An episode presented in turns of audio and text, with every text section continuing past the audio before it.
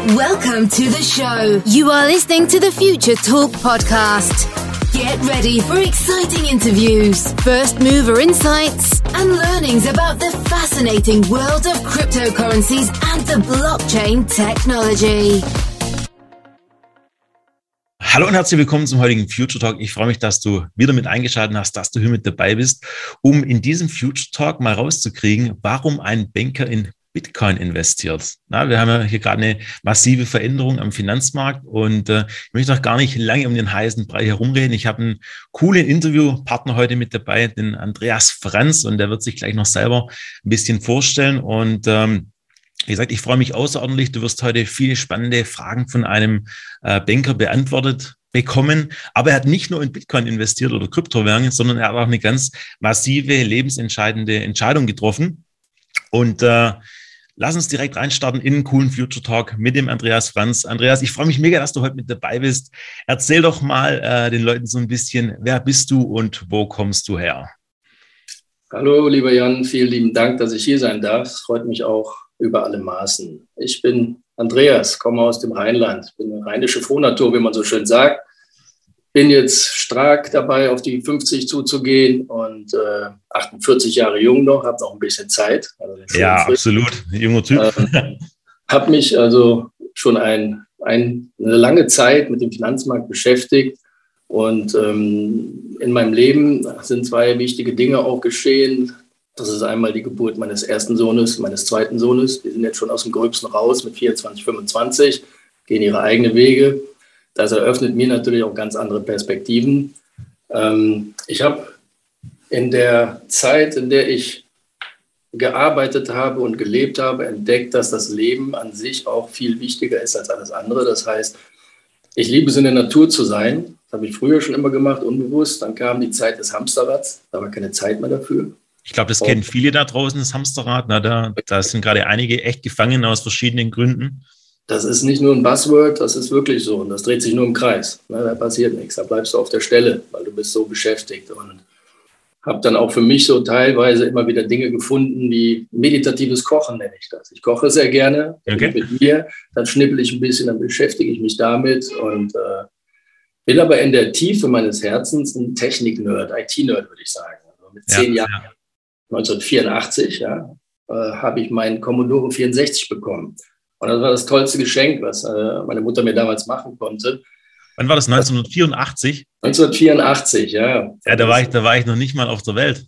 Ich wollte es jetzt nicht so provokativ sagen, da sind viele noch nicht auf der Welt gewesen sein, weil das ist, äh, merke ich immer wieder. Ich habe jetzt halt irgendwie die Mischung aus recht jung geblieben, aber mit reichlich Erfahrung, würde ich immer sagen, um Stromberg zu zitieren. Denn dieser Computer hat mir gezeigt, ähm, was man machen kann mit 38.911 Basic Bytes. Ja, das sind 38 Kilobytes. Mhm. Das haben wir hier gar nichts mehr. Da ist gerade mal eine Notiz so groß oder sowas in euren Handys. Wahnsinn. Das ist jetzt fast 40 Jahre her. Ja, und ähm, wenn ich jetzt heute in dem Talk auch über diese Technikbegeisterung spreche, dann ist das nur aus dieser Brille, ohne kritische Würdigung, möchte ich dazu sagen, ganz wichtig. Denn ja. die kritische Würdigung dessen, was so im Digitalen passiert, ähm, wenn du da nicht reingewachsen bist, dann ist das auch teilweise ein bisschen schwierig, in diesem Dschungel sich durchzufinden. Wir sind im Informationszeitalter und ich finde, einer der wichtigen Skills ist, ein Filter, eine Firewall zu haben, um sich eben selektiv die Informationen zu besorgen. Die sind alle da, die mhm. ich aber nur für mich brauche, die relevanten. Ja. Das ist ja, der ist in der Tat so ein riesiger Overload irgendwo da draußen im Social Media Umfeld und das, das kriegen, glaube ich, auch viele mit. Äh, ja. Gerade wenn man Nachrichten schaut, wenn man dann die, die Social Media Streams anguckt, da wird man echt überrannt. Und da hast du recht, ne, da muss man mit einem sehr feinen Mindset dran gehen, mit einem sehr fokussierten Blick, ne, um die Dinge rauszuziehen, die man wirklich haben will und die einen auch weiterbringen. Aber erzähl mal vielleicht noch so ein bisschen, wie hat denn so dein, dein, dein berufliches Leben so angefangen? Wie, wie, wie kam es denn da dazu, dass du da an der Bank angefangen hast und wie kamst du der Entscheidung und so weiter?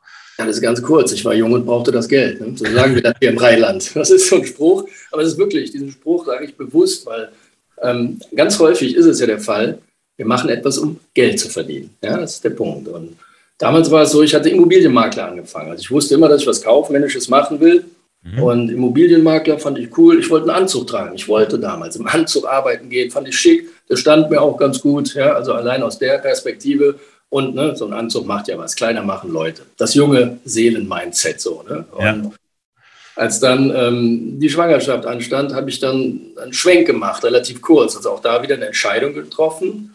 Das ist wichtig im Leben, wo man sagt, ähm, okay, das wäre jetzt nicht das Richtige, auf Provision zu laufen. Ich brauche eine gesicherte Einkunftsquelle, weil jeden Monat müssen Pampers gekauft werden. Also da merke ich schon wieder, dass externe Dinge einen dazu beeinflussen, anders zu reagieren und dass man halt umdenken und flexibel sein muss. Und bin zur Bank gegangen. 97 war das.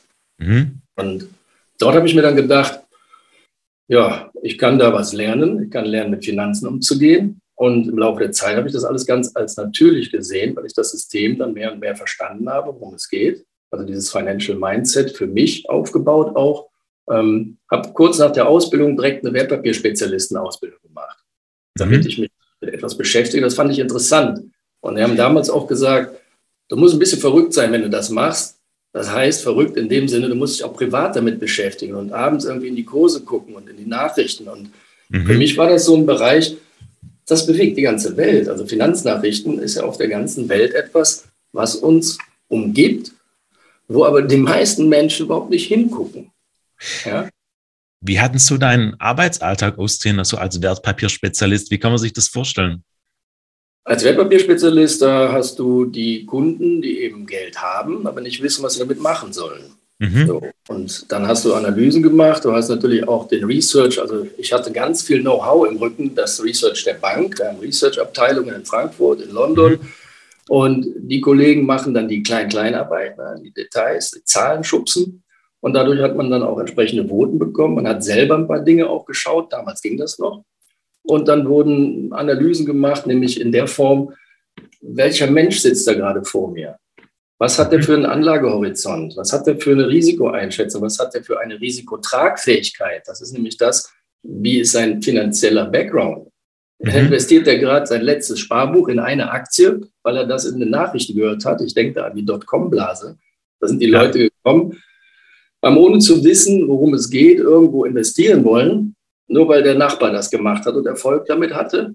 Und ja. das ist falsch, weil jeder hat seinen eigenen Punkt, seinen eigenen, ja, seinen eigenen Ansatz, mit dem er investieren sollte, auf ihn individuell zugeschnitten. Eine ganz, ganz wichtige Sache. Das ist diese anlegergerechte und objektgerechte Rat, wie wir es lernen in der Bank.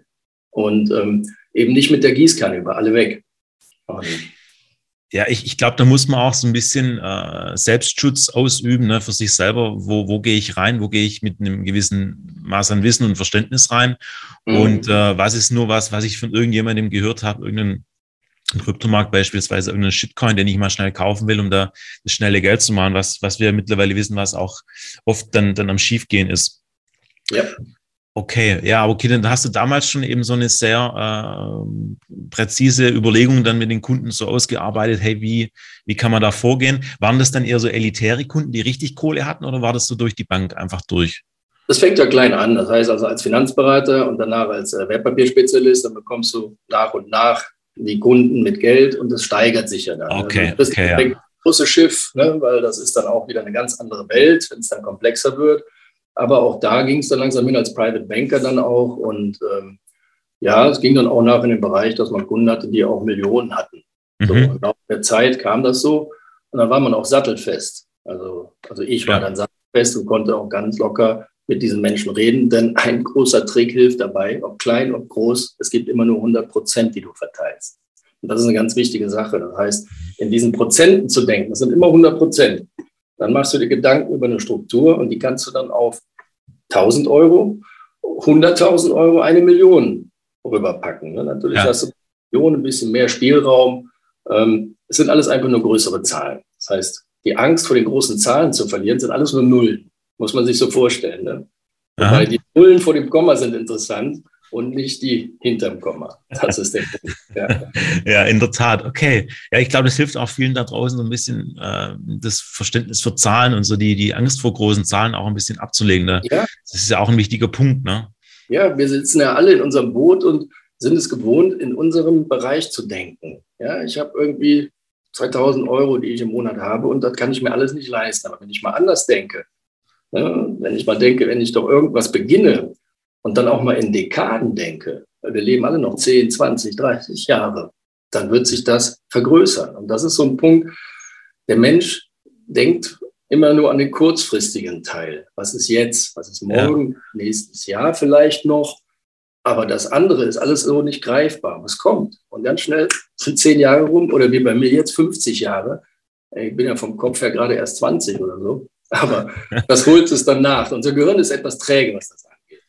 Ja. Ich habe das aber auch so ein bisschen in meinem vorherigen Berufszweig ein bisschen so in Erfahrung gebracht. Da hatte ich mit Leuten zu tun, die auch richtig Geld hatten. Also die hatten dann wirklich, weil sie so viel Kohle hatten, keine Ahnung mehr, was sie damit machen sollten und haben sich dann wirklich einen Ferrari, einen Porsche, einen äh, BMW nach dem anderen gekauft und die auch in Hallen reingestellt, um die als auch Wertanlage teilweise da zu, ja. zu lagern. Und ich war halt im Vertrieb dort und habe dann immer so gefragt, ja, was haben Sie früher gemacht? Wo, wo, wo kommt die Erfolgsgeschichte her? Und ganz häufig war das der Uropa nach dem Krieg, der irgendwas aufgebaut hat. Und er ist jetzt in dritter Generation weiterführt. Das heißt, da ist es eine sehr lange Distanz zwischen diesem großen Erfolg, der da vermeintlich jetzt da ist bei denen. Und, und äh, gut, im Kryptomarkt ist vieles schneller gegangen, geht auch gerade vieles schneller, das wissen ja. wir. Aber, aber das passt ganz gut, ne, dass vieles einfach auch Zeit braucht, ne, dass man sich die Zeit auch geben darf. Genau, genau. Ja, wie, wie ging es dann weiter nach, nach dem Wertpapierspezialisten? Was kam dann? Das habe ich viele Jahre gemacht, weil es mir einfach auch Spaß gemacht hat und ich in der Filiale war mit einem tollen Team. Das ist immer ganz wichtig. Also wenn du gerne zur Arbeit gehst, dann ist es nachher auch nicht mehr so eine Arbeit, ja, dann ist das auch Spaß. Das ist ja auch ein ganz wichtiger Punkt. Bin dann irgendwann mal in ein anderes Team gewechselt, in eine andere Stadt, nach Bonn rüber. Dort haben wir dann auch das Wealth Management mit reingenommen und ähm, dann kam irgendwie Zeit bei mir auch mal für eine Veränderung, weil ich habe gemerkt, so gut kann ich. Ich brauche jetzt eine Veränderung. Und wie es so war, als ich mich damit beschäftigt habe, kam dann irgendein Leiter vorbei, ob ich nicht mal Filialdirektor werden will. Mhm. Oh, fand ich gut. Habe dann ein Assessment Center durchlaufen, habe das gemacht und bin dann auch in eine kleine Filiale gesteckt worden. Habe dort mit einem kleinen Team, vier, fünf Leute waren wir auf Augenhöhe gearbeitet und hatte dann auch immer diesen Mindset, sei die Führungskraft, die du gerne hättest. Ja. Äh, wir haben alle ganz viele, Entschuldigung, Arschlöcher auch schon kennengelernt. Mhm. Das gibt es, gibt es leider Gottes. Oder du denkst, oh nein. Und ich hatte so eine Handvoll Menschen, wo ich sagte, boah, mit dem, ne, nicht unter dem, mit dem arbeite ich total gerne. Mhm. Und der, der, der hebt mein Potenzial, indem der mich wertschätzend irgendwie behandelt auch, weil er uns alle zusammen sieht in einem Boot, was wir auch sind. Und ich habe immer genannt, diese alten Dinosaurier sterben zum Glück aus. Wir kommen also aus einer ganz anderen Zeit. Da haben wir hier den gemacht vom Chef am mhm. Telefon, ohne dass er uns sieht, automatisch, weil das so in unserem DNA eingebrannt war. Und das ist falsch. Diese Angst blockiert dich ja überhaupt irgendwas zu sagen, um vielleicht dann zu versagen, ausgelacht zu werden oder nee, das ist Müll. Und ja. äh, wir leben in einer Zeit, fail fast. Das ist für mich ein ganz wichtiger Punkt. Und dass fail jeder fast. irgendwie auch dazu sagen kann, denn da kommen die guten Ideen her, die dann irgendwann einer noch nicht beobachtet hat. Äh, zu, zum Thema Failing Fast, damit meinst du mal was probieren, mal hinfallen und ja. dann schnell wieder aufstehen und was anderes probieren, ne? So lernen. Genau. Okay. Das ist das Ding. Du musst was machen und dann aber mit 100 Prozent dahinter stehen. Nicht halb.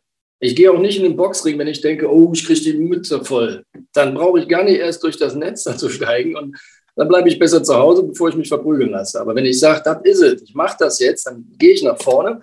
Und wenn ich dann vielleicht merke nach einer kurzen Zeit, das war es doch nicht, dann eben nicht den Fehler zu machen, ich sitze das Ding jetzt weiter durch und mache weiter, ähm, weil ich habe mich einmal dazu entschieden, das ist eine psychologische Barriere, ich muss mir selber eingestehen, dass ich mich geirrt habe. Und das ist vollkommen mhm. okay. Ja. Denn diese erfolgreichen Leute, auch von denen du gesprochen hast, ich bin mir ziemlich sicher, jetzt nicht der Erbmensch, ja, aber die, die sich self-made aufgebaut haben, die haben alle eine Menge Dreck gegessen. Die sind hingefallen, die haben Hürden gehabt, die haben Steine gehabt.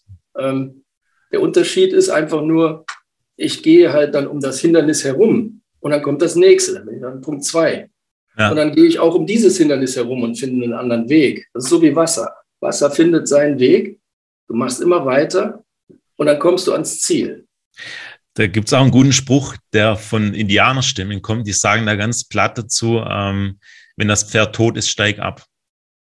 Den haben wir ganz oft benutzt, genau, weil auch im, im Anlagebereich muss man dann auch irgendwann die Entscheidung treffen, so, das Ding ist nichts mehr. Ja. Und dann weg. Genau der. Dann steigt von einem toten Pferd einfach ab. Es wird nie wieder aufstehen. Das ist richtig. Ja. Ja, cool, cool. Und dann warst du in der Filialdirektion so und hast dann da mit ein paar Geschäftspartnern genau, Mitarbeitern gelernt und ähm, für mich, ich nenne das immer so mein kleines soziales Experiment, ich hatte ja mit Menschen zu tun. Als Leiter war es immer die erste Anlaufstelle und es war dann auch ein großer Wachstumsbereich für mich, menschlich. Mhm. Die unterschiedlichsten Kunden dort abzuholen, wo sie sind, sich auf sie einzustellen. Und ich muss heute sagen, am besten waren die, die reingekommen sind mit einem hochroten Kopf und sich total aufgeregt haben über irgendwas. Mhm. Die erstmal einzufangen und mit den Worten, ich sehe, sie sind sehr aufgeregt. Ich bin nicht der Grund, aber ich bin gerne bereit, ihnen zu helfen. Dann setzen wir uns zuerst mal hin und trinken einen Kaffee zusammen. Dann war dann schon mal, siehst du, sie, uh, uh, weil die Erwartung war ja einfach, ich streite mich jetzt von dem der kommt. Ja, ja, ja. ja Puffer einbaut. Dann war das super und nachher waren wir beste Freunde ungefähr. Also mit den Leuten, weil man hat es gelöst und dann haben die auch verstanden für sich, äh, es gibt Lösungen, es kann weitergehen. Cool, cool, cool. Ja, das ist auch, ja. auch echt, echt spannend, ne? so wie du damals schon in, in deiner Banktätigkeit dann schon echt da, glaube ich, stark über den Tellerrand schon schauen konntest. Ne? Gerade was so Psychologie angeht, emotionales Verhalten und so weiter. Und ja. Äh, was hast du nachgemacht, nachdem du dann da ähm, ja, dann hast? kam was, das ist jetzt ganz interessant, ähm, auch da wieder so, mein Mindset, meine Einstellung. Ich hatte die ganze Zeit die Idee, auch mal was anderes zu machen, habe mich mit so Sachen wie Vision Boards beschäftigt. Das ist jetzt so ein Thema, mhm. ähm, Bilder, Collagen herstellen. Heutzutage ja. digital ganz schön, PowerPoint auf, Google, ein paar geile Bilder und das in einem spontanen, ruhigen Moment, in dem ich alleine war. Was willst du eigentlich machen? Was ist dir mhm. wichtig? Was willst du? Und dann waren da so ein paar Bildchen und äh, da war Frankfurt drin. Die Commerzbank Frankfurt war da drin.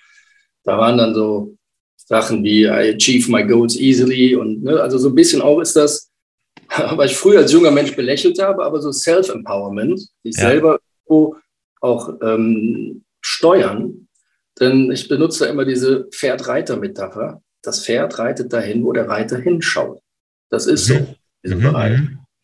Guckst du vor die Wand, fährst du vor die Wand. Das ist das auch. Ne? Also ja, das, das heißt also, vielleicht um das noch ein bisschen äh, zu ent, entkrypten, so diese Gedanken, die eigenen Gedanken einfach in eine Richtung zu lenken, wo man, wo man hin möchte und das halt mit starken Bildern, mit so einer Visionscollage und so weiter. Ja. ja finde ich, finde ich echt gut. Ne? Das habe ich früher übrigens auch gemacht. Das hat auch einiges, einiges bewegt, obwohl man es oft nicht glauben mag. Also. Das ist es nämlich. Es bewirkt was. Ich habe nachher verstanden, ne, ich beschäftige mich mit der Psychologie des Menschen. Unser Hirn denkt in Bildern und das hilft mhm. ihm einfach. Ich meine, mhm. wir träumen in Bildern, wir können die Augen zumachen und wir sehen den Strand und die Palmen und das Meer und ähm, du fühlst dich auch so. Das heißt also, Mind over Matter ist so ein bisschen das Ding.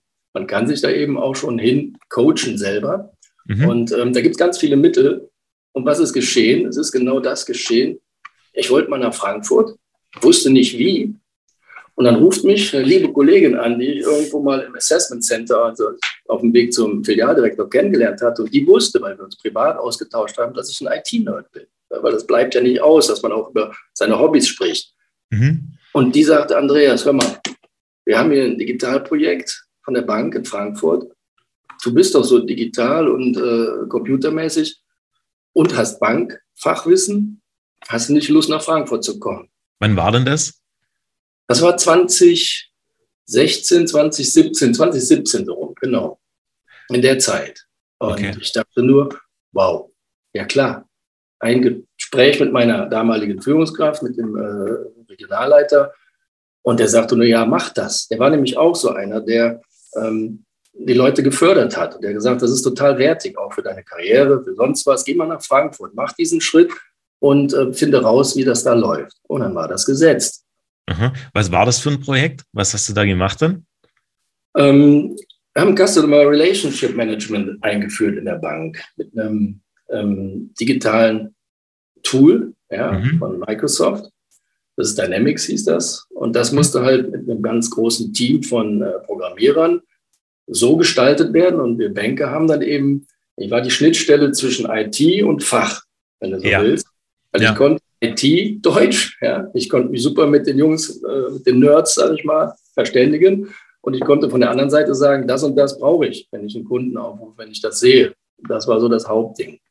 Und das war ein sehr großes Projekt auch in der Bank, ein großer ja. Meilenstein für unsere Bank damals.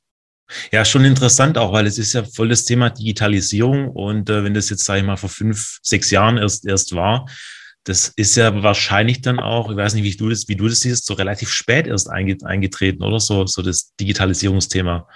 Ja, also besser später als nie, sage ich immer, ne? Weil, weil auch schon, ähm, kann man keinen Vorwurf machen. Das ist so für mich stellvertretend für die Veränderung, die sehr langsam und schleppend auch in der Bevölkerung geht, wenn man sich das anguckt, also in Menschen. Mhm. Wir sind mit dem, was wir machen, zufrieden, wir machen das und der Fortschritt äh, draußen, die Digitalisierung schreitet vorab. So ein Start-up hat es auch viel einfacher. Wir müssen sagen, als Großbank, ja, als langjährig gewachsene Bank, haben wir auch die Regulatorik da ja, und können ja. nicht ganz so locker, easy wie jetzt so wir zwei in der Garage äh, Bill Gates machen. Das mhm. klappt halt. Mhm. Es war aber spät, ja. Aber ich glaube, wir sind am Markt immer noch recht früh im Vergleich zu den Großbanken und den Mitbewerbern mit dem, was wir da getan haben. Ähm, das war zumindest ein Weg in die richtige Richtung dann auch, ja. Okay. Okay, gab es dann danach noch eine Station oder ging das dann schon so langsam in, in, in die Endstation in Anführungsstriche? Es hat sich dort nochmal eine Veränderung aufgetan. Ich bin dann ja damals nur als äh, Projektdelegierter dorthin und habe mhm. dann gemerkt, ich will hier bleiben. Und auch da wieder, es hilft, wenn man mal spricht. Ähm, sagt, da, was man will, oder? Wenn man wirklich ja, mal sagt, wenn man sagt, was das. man will. Ja, ja. Genau. Und in Frankfurt war halt das persönliche Du auch da. Und wir haben mit den FE2ern, das sind so die Führungskräfte unterm Vorstand, ähm, per Du gesprochen auch. Und dann bin ich irgendwann mal hingegangen zu einem und gesagt, hier, ich möchte hier bleiben. Einfach mal platziert. Ich habe den Samen gepflanzt. Ich möchte hier mhm. bleiben. Ich finde das toll hier. Ich möchte nicht zurück in die Filiale. Das habe ich lange gemacht, viele Jahre. Und äh, habe das da hingesetzt. Und ja, was soll ich sagen? Es kam wieder so. Der hat dann mit seinem unter ihm gesprochen, als eine Stelle frei wurde. Dann mein direkter Vorgesetzter kam zu mir und sagte, Andreas, du hast doch mal gegenüber ähm, Gerald erwähnt, dass du hier bleiben möchtest. Wir haben da was frei. Mhm. Und die Frage war gar nicht, kann ich das? Habe ich das schon mal gemacht? Sondern ja, ich will. Das ist mhm. nämlich das Wichtige. Und alles andere lerne ich. Ja. Und genau so war das dann auch. Ne? Learning on the job ist sowas. Learning on the fly. Und bin dann in das Team, was ich zuletzt auch hatte, gekommen. Ähm, digitale Prozesse haben wir dort gemacht. was heißt das genau? Was, was, alles, was du so in der Bank mit Papier ausdruckst, unterschreibst und dann irgendwie in die Hauspost steckst und wegschickst. Alles, okay. was du als Online-Banking-Kunde noch, ja, noch nicht machen konntest, aber auch machen wolltest. Wir haben dann aus Papier eine ein clickable Version gemacht, mhm. die man durchklickt und das Ganze wird dann sofort über eine ähm, Schnittstelle im Backend verarbeitet, geht ins Backend zum Backoffice und ist mhm. durch. Das okay. ist das. Also, ne, was ja heute alles ganz normal ist, wenn du dir irgendwas anguckst, du bist irgendwo eingeloggt, mein Profil zum Beispiel. Und dann mhm. siehst du deine persönlichen Daten. Das ist was ganz Profanes. Ne? Aber ja. es ist hintenrum in der Technik, wenn du mal über 13 Millionen Datensätze nachdenkst, dann ist das echt viel dann auch. Ne? Und das Ganze haben wir dort gemacht. War eine sehr schöne Aufgabe. Okay. Ähm, herausfordernd. Und auch da wieder, ich sage immer, wir sind so ähm, eine kleine Einheit Rebellen gewesen, die auf Endor gelandet sind, Metapher, mit Schutzschild durchdrungen haben. Wir hatten tierisch viel Spaß miteinander und das hat es gemacht. Ja. Mhm. Und dann kam irgendwann so ein Bruch, oder? Dann, dann, was war denn zuerst da? War, so, war erst Krypto da oder war erst der Bruch in der Bank da oder kam das alles so gleich, gleich, gleichmäßig? Also, erst war Krypto da, definitiv, weil wie gesagt, privat, IT-Nerd, ähm, habe ich mich mhm. immer damit beschäftigt. Und äh, ich war auch schon im Krypto und ich habe dann auch meine Nähe jetzt eben zum Kopf der Bank genutzt und hier und da mal platziert. Hör mal, warum haben wir denn eigentlich gar keine Kryptoverwahrung? Oder wieso haben wir ja keine Anbindung an irgendeine Kryptobörse? Hat man so gefragt. Und dann hieß es immer, ja, da sind Projekte, hier sind Projekte. Das war auch noch in den Kinderschuhen, glaube ich, zu der Zeit. Ne? 2017 bin ich dahin. Mhm. Da hatten wir ja den ersten Run auch überhaupt. Da hat der Bitcoin ja erstmal auf sich aufmerksam gemacht. Und ja, ja, ja. die wenigsten, also eigentlich haben ja diese ganzen Finanzinstitute ihn damals noch bekämpft, wenn man so will. Die erste Phase sozusagen von etwas Neuem. Mhm. Also bin ich da auch irgendwie auf leere Hallen gestoßen, so ein bisschen. Und, ja. äh, das kann ich mir vorstellen. Also war keine äh, helle Begeisterung da, oder wo du, wo du gesagt hey. hast, hey, wie sieht es aus mit Kryptoprojekten? Können wir noch nicht was machen? Ja, und das war in dieser Zeit kam dann auch bei mir der Gedanke, Denn wir haben das in jeder Branche, wir sind zu wenig Leute und zu viel Arbeit. Das ist so ein Ding. Ich glaube heute, mhm. dass ich dann auch gemerkt habe, denn es ist ja so ein Prozess gewesen. Vor Jahren habe ich schon gesagt, dass ich irgendwann mal raus will und was anderes machen will. Und dieser Samen wuchs ja schon. Das ist keine spontane Sache und auch nicht von heute auf morgen. Das muss man wirklich bewusst gehen. Und das entwickelte sich dort mehr und mehr. Ja, man muss aufhören, wenn es am schönsten ist. Das ist auch wieder so ein Satz. Ja, das ist, ja. Genau, das heißt, du hast in der Bank aufgehört. Warum hast du letztendlich gekündigt? Was war so die, die Motivation?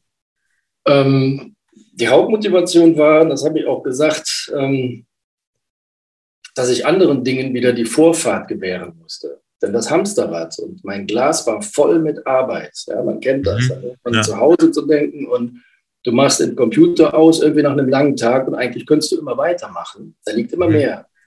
Und äh, wir haben uns immer gegenseitig ermutigt und gesagt, komm, es ist bloß ein Stück Software. Ja, wir sind zum Glück nicht hier im Krankenhaus oder sonst was, wo du weitermachen musst. Ähm, ist ein Stück Software, geht auch morgen. Ja. Morgen weiterzumachen. Das ist nicht immer einfach, weil als ähm, engagierter Mensch möchte man ja sein Pensum schaffen, möchte alles wegmachen und irgendwie alles zack, Haken dran, Haken dran, die Checkliste erledigt, erledigt, erledigt. Das klappt ja, nicht. Ich, ich glaube, das ist auch eine Erfahrung, die viele unserer Zuhörer und Zuschauer jetzt gerade da draußen machen. Wenn man sich mit was beschäftigt und in seinem Beruf, in seiner Branche Experte wird, dann wird man auch immer mehr gefördert und gefordert vor alledem. Ne? Das heißt, die Arbeit, so meine Erfahrung aus, ich war ja auch 20 Jahre im Beruf, äh, da, da kriegst du immer mehr aufgebrummt, immer mehr aufgehalst. Ne? Und irgendwann wächst das, glaube ich, dem einen oder anderen über den Kopf. Und das heißt, da hast du dann damals gesagt, so, hey, ich muss mal wieder raus aus diesem Arrangement, obwohl es eigentlich Spaß gemacht hat, oder? Es hat Spaß gemacht, aber du hast gesagt, nee, ich mache jetzt hier einen harten Cut, ne? Es hat super Spaß gemacht und ich musste auch so ein bisschen auf mich achten, weil vom Leistungsträger zum Leidensträger habe ich das dann einmal genannt irgendwann. Es, kam mir so dieses, weil es war einfach too much. Ja? Mhm. Als achtarmiger Oktopus an allen Stellen gleichzeitig und und und. Und ähm, die Stimme in mir wurde immer lauter und ich habe gelernt im Leben, auf meine innere Stimme zu hören. Die hat einfach okay. gesagt, hey, was machst du hier? Du rennst vor die Wand. Plus das, was ich gesehen habe in meinem Umfeld, wie viele Patente Männer und Frauen einfach umgeklappt sind. Ne? Wir ja, nennen das ja, jetzt modern ja.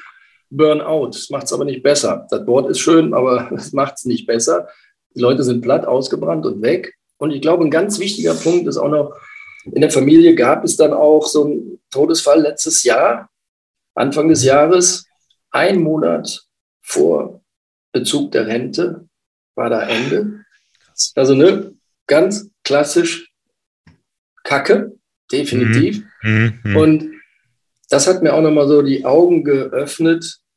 Ähm, das willst du nicht. Das willst du auf keinen Fall. Ja, ja, ja.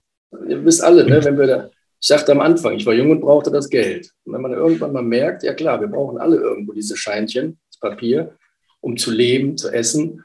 Aber was brauchst du wirklich? Und das war so ein Ding, das hatte ich mir immer schon mit Excel-Tabellen gemacht. So was ist mein Minimalbedarf, das runterzufahren. Mhm. Und auf einmal war da eine Möglichkeit, das zu tun. Mhm. Okay, okay, ja, das ist, glaube ich, auch nochmal so ein wichtiger Finanz-Mindset-Tipp oder ein Thema. Nicht nur zu sagen, ich brauche mehr Geld, ich brauche mehr Geld. Äh, wie kann ich auch Kosten sparen? Ne? Also ja. ja, wo du es gerade sagst, mehr Geld. Das war nämlich das. Ich hatte ein Konstrukt, um nach Frankfurt zu kommen. Ich brauchte den Leasingwagen. Das sind 150 Kilometer hin und zurück. Am Anfang mhm. brauchte ich eine Bahnkarte, ICE, war anstrengend. Dann bin ich mit dem Wagen gefahren. Das war auch anstrengend. Dann habe ich eine Zweitwohnung genommen. Die musste ich ja auch bezahlen. Das ist auch das heißt, mhm. dieses Konstrukt, was dadurch aufgebläht wurde, nur um arbeiten zu gehen, habe ich dann mal kurz minimalisiert auf, wenn ich das alles nicht mehr muss, was da alles wegfällt und was ich dann wirklich brauche. Ja. Und auf einmal war diese Zahl klein. Muss man, muss man sich echt auf die Zunge zergehen lassen. Da muss man auch mal für sich selber nochmal noch mal reflektieren. Krass. Echt ja. verrückt. Wie hat so dein Umfeld reagiert, als du dann äh, da gekündigt hattest? Die haben also bestimmt alle gesagt, ey, richtige Entscheidung, oder? Ja, also die erste Reaktion vom Team war natürlich traurig. Ich auch, weil wir dann nicht mehr miteinander waren. Das ist so. Mhm. Wir bringen mehr Zeit als mit dem Partner zusammen im Job, das kennt ihr vielleicht. Und äh, dann Absolut. war das erstmal traurig, aber die haben alle auch mich ähm, supportet und gesagt, ja, mach das, weil es ist auch diese Hemmschwelle im Kopf, die man überwinden muss. Ich lasse meine Kollegen alleine mit dem ganzen Kram, den ich mhm. vorher gemacht habe. Ja. Und da höre ich immer wieder von anderen, die das abhält. Ja, Und das ist so eine Art gesunder Egoismus. Das hat überhaupt nichts damit zu tun, weil du bist vom ersten Atemzug bis zum letzten definitiv zu 100 Prozent mit dir zusammen. Wenn du Glück hast, ist am Ende des Lebens auch noch einer dabei. Aber eine Sache ist 100 Prozent valide, du. Und dann musst du auf dich achten. Das ist so ein bisschen das Thema Selbstfürsorge. Ja. Ja. Und dann kommen auch die Fragen, ne? irgendwann zum Ende zu sagen, hey, äh, habe ich die Entscheidungen, habe ich die in meinem Leben für mich getroffen oder habe ich sie für andere getroffen? Ganz wichtig, ja. Ja, gibt ein schönes Buch, Fünf Dinge, die Sterbende am meisten bereuen, Bronnie Ware. Sollte jeder gelesen. mal gelesen haben. Habe ich gelesen? Ja, ja, klar. Ich spreche, damit hat es bei mir so ein bisschen angefangen. Ich habe das mal angefangen, wieder weggelegt. Und ein paar Jahre später, also Bücher kommen zu dir, wenn es soweit ist. Aber es kann ich empfehlen, Bronnie Ware, Fünf Dinge, die Sterbende am meisten bereuen. Das ist mal so eine Zusammenfassung. Und dann sagst du dir, das will ich aber nicht. Das sind fünf Dinger nur, die dich klar gucken lassen. Ja, ich habe es sich gehört, einen Abschied gemacht, eine Mail rumgeschickt mit persönlichen Kontaktdaten und dann war ich mega, mega erstaunt, aus welchen Ecken und Enden das positive Feedback kam dann unter vier Augen mit der Mail, die dann auch dann klar nochmal gesagt haben, wie gern sie das auch machen würden. Weißt du? Voll interessant, oder? Und total viele, wo ich nie gedacht hätte, auch Menschen, mit denen ich vielleicht nur ein, zwei Mal was zusammen zu tun hatte, weil ich war immer ein geselliger Mensch, habe überall die Menschen kennengelernt, das fand ich immer wichtig, Networken. Ja? Mhm, mh. Und denn nur gemeinsam funktioniert, das ist meine große Überzeugung. Gemeinsam mit ein paar Menschen, wir können nicht alle alles machen. Das geht nicht. Das geht, ja, anstrengend. Ne? Wir könnten schon, aber es ist einfacher mit einem Team, mit mehreren. Es ist ja auch was, von dem ich sehr überzeugt bin, dass äh, in diesem Jahrhundert nicht jetzt unbedingt das äh, zählen wird, was auf dem Rentenbescheid steht, ähm, sondern auch das Netzwerk, was du bis zur Rente irgendwie aufbaust, weil mit einem guten, stabilen Netzwerk mit Leuten, die einfach auch äh, gewisse Fähigkeiten haben, wo du eine vernünftige Beziehung hast und so und wo du auch vertrauen kannst und so gemeinsam was machen kannst, äh, da kannst du einfach äh, deinen Lebensunterhalt, glaube ich, in Zukunft sichern. Die, das Netzwerk, deine Beziehungen werden in diesem Jahrhundert äh, ja, sehr ja. tragfähiges Konstrukt sein. Ne? Das war's früher, war früher nicht so nötig. Ne? Früher hat man, glaube ich, 60 Jahre seinen Job gemacht, in Rente, that's it. Ne? Ja. Ich glaube, das, das, ist weit, weit von entfernt. Das ist richtig. Und ich glaube, diese Community ersetzt so ein bisschen auch das Familienmodell, weil ganz früher war die ganze Familie ja noch unter einem Dach, wenn du so mhm. willst, mhm. mit vielen Kindern und alten Menschen untereinander und jeder hat was gemacht. Und wir sind halt alle mehr so zu Einzelkämpfern geworden in unserer Gesellschaft. Ne? Ja, ist echt so, ja. Es muss leider, leider. Netzwerken. Ja, privat ähm, war dann so die zwei Fragen, nachdem die gehört haben, dass ich aufgehört habe. Was machst du jetzt? Hast du schon was Neues? Ja. Da habe ich nur gesagt, ihr habt das nicht verstanden. Darum geht es ja gerade. Nein, ich atme ein, ich atme aus. Ne, und mache jetzt wirklich, ich habe gesagt, Körper, Geist und Seele. Da habe ich schon viele verloren, die haben mich angeguckt, so, aha, was will der jetzt von mir? Weil die so weit weg waren von diesem Gedanken, dass man was für sich tut und dann ohne die Sicherung eines äh, laufenden Salärs beispielsweise zu sagen, ich entwickle erstmal wieder mich, denn ich habe verstanden, ich kann was völlig Neues machen. Und zwar nicht, ich war jung und brauchte das Geld, sondern wo habe ich Bock drauf? Was will ich von Herzen gerne machen? Und das will ich machen. Mhm. Und, ich kann ja auch was ganz Neues lernen auch. Ob das jetzt ein Jahr oder zwei dauert, das ist eine Investition in mich selbst und nicht das, was ich schon immer gemacht habe. Da fühlt man sich sicher, das ist so, ne? dann macht man das, ja, ja. bildet sich hier auch ein bisschen weiter. Aber ich, für mich war so weit und habe gesagt, jetzt höre ich mal wirklich drauf und gebe mir die Zeit, weil das geht nur, wenn du in Ruhe bist und nicht abends von der Arbeit träumst und denkst, was musst du noch machen, dann bist du blockiert. Ja? ja. Dieses, dieses Glas muss erstmal geleert werden, damit ich es neu füllen kann. Da ist viel dran an diesem Thema. Ja. Ja, es ist ein sehr, sehr spannender Future Talk. Also da, ich glaube, viele haben jetzt auch erwartet, dass wir sofort über Immobilien und Aktien und Krypto und Edelmetalle, was weiß ich, was alles nicht sprechen. Aber ich glaube, die Basis ist ja auch äh, das, das Entscheidende irgendwo. Aber lass uns trotzdem mal ein bisschen reingehen ja. in das Thema Finanzen gerne. Ähm, finde es auf jeden Fall, also echt Respekt, na, dass du da auch bei der Bank und so gekündigt hast. Ich finde es total cool. Äh, ich habe ja auch schon hier und da mal gekündigt und es ist immer ein tolles Gefühl irgendwo. Ja. Und ähm, ja, Echt, richtig gut. Und äh, das Thema Krypto kam ja irgendwie auch in dein Leben. Und ähm, oh ja. Wann, wann hast du angefangen? Wie, wie hast du das so wahrgenommen? Von wem hast du erfahren? Bin ich auch ganz neugierig. Ja, also zwei Etappen. Ne? Die erste ist eine traurig lustige Geschichte. 2011 okay. habe ich irgendwelche News gelesen. Da gibt es was. Das kann man selber auf dem Rechner berechnen und das hat auch einen Kurs. Ah, der Banker in mir einen Kurs. Ich kann mir was berechnen. Ne? Also mhm. das Blockchain und ich brauche einen Algorithmus und ich war damals auch schon fasziniert von SETI. Das war so ein Programm, wo äh, man Weltraumrauschen gehört hat und alle Menschen konnten ihren Computer vernetzen und die gemeinsame Rechnerkapazität, das war so 90er, glaube ich, mhm. ähm, konnten dann was berechnen und bewirken. Darauf habe ich dann gegoogelt, geguckt, geschaut. Okay, 1,70 Dollar kostet das Ding.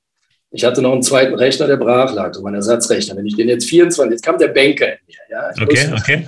Rechnen, nicht irgendwie visionären jetzt habe ich so und so viel 800 Watt Netzteil und dann läuft das 24 Stunden mal 30 mal 365. Dann Worst-Case-Szenario, ich bleibe bei dem Kurs oder niedriger. Ja, kleine Banker kam nie dazu, hat sich das rechnet, weil ich ja mhm. mehr Strom verbrauche. Also das gleiche Thema, was man heute noch hat. Ja. Und die Vision, 10 Dollar, 100 Dollar oder gar 1000 Dollar anzunehmen, ist mir nie in den Sinn gekommen, abgelegt. Tja, das war meine größte Fehleinschätzung, ungefähr so, wie der Kaiser Wilhelm sagte, das Automobil wird nie das Pferd ersetzen. Mhm. Und eine Chance vertan, aber die nächste kam ein paar Jahre später.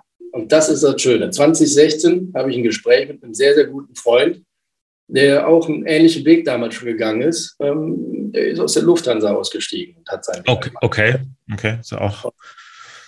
Ähm, der war bereits ein bisschen drin, hatte auch schon was gekauft, um mal zu gucken und war Feuer und Flamme. Und ich natürlich auch erstmal wieder analysieren und schauen. Aber jetzt kommt, der hat mich erpresst. Der hat mich so erpresst. Der kriegte ich noch 200 Euro von dem und hat gesagt, die kriegst du nicht. Schicke ich dir einen Bitcoin. cool. Du ja. musst dir ein Wallet eröffnen, ja, und dann überweise ich dir das. Und das war die tollste Erpressung meines Lebens. Das muss ich wann, einfach sagen. Wann war das? 2016 ungefähr, ja. Das heißt, ja. das war dann ungefähr ein halber Bitcoin oder was? Ähm, na, ich glaube noch nicht ganz, doch 2016 war es noch günstig. Es war einiges doch im Vergleich zu dem heute, stimmt, doch 0,6 oder irgendwie sowas roundabout. Ja, überleg mal, überleg mal. Ja. 200, 200 äh, Euro oder 200 Dollar damals gekriegt. Ne? Dafür habe ich Brot und Wurst und Käse aus Deutschland mitgebracht nach Schweden, weil er das haben wollte und ein bisschen Alkohol und sonst was, weil der da so teuer war. Ähm, ja. Ähm, Hast du mit ihm noch Kontakt? Ja, natürlich, natürlich. Ne, auf beiden Ebenen. Mhm. Blockchain, äh, Investment und aber auch spirituell, wenn man so will, auf dem Weg, ähm, wie man das Leben so lebt, sind wir mhm. nach wie vor in Kontakt. Ähm, haben damals so Tools wie Jax oder wie hießen sie, Exodus, Wallet, Anycoin. Also mhm, es gab mhm, damals noch nicht so viele schöne Apps, muss man einfach sagen. Ja, ja, das ist auch eine, auch eine Frage, äh, so, die ich hier noch stehen habe. Wie, wie hat sich denn, was waren so die Herausforderungen, als du in Krypto reingegangen bist? Ja, genau, da kommen wir hin. Ähm, du musst dir vorstellen, als es noch kein Windows gab, gab es DOS. So. Und so ähnlich vergleiche ich das immer. Wir hatten irgendeine, ich weiß nicht, Ether Delta, Fork Delta. Kennt wahrscheinlich keiner mehr. Ja, eben. Das waren irgendwelche Websites. da musstest du Angst haben, dass du nicht irgendeinem Phishing-Attempt falsch klickst oder sonst was, weil es gab keine Anleitung dazu, aber es gab ein paar Kurse, es gab ein paar Tokens, die du holen konntest und naja, es gab 1400 Stück damals. Also im Vergleich zu heute zehnfach. Wir haben 14.000, 15.000, glaube ich, jetzt im Moment. Und darüber haben wir dann unsere ersten Gehversuche gemacht. Wir haben akribisch und da war mein Kumpel auch, ich sage immer, noch ein bisschen vorsichtiger als ich. Ich habe uns beide mal als paranoid bezeichnet, den Rechner vom Netz genommen, Paper Wallet generiert, ja, damit keiner dieses Hashcode hat, den Public Key und den Private Key. Also mhm. sicherer als dein Herz irgendwo verwahrt, weil das ist ein ganz wichtiger Punkt gewesen. Du kannst ja nirgendwo anrufen, ich habe meine PIN verloren.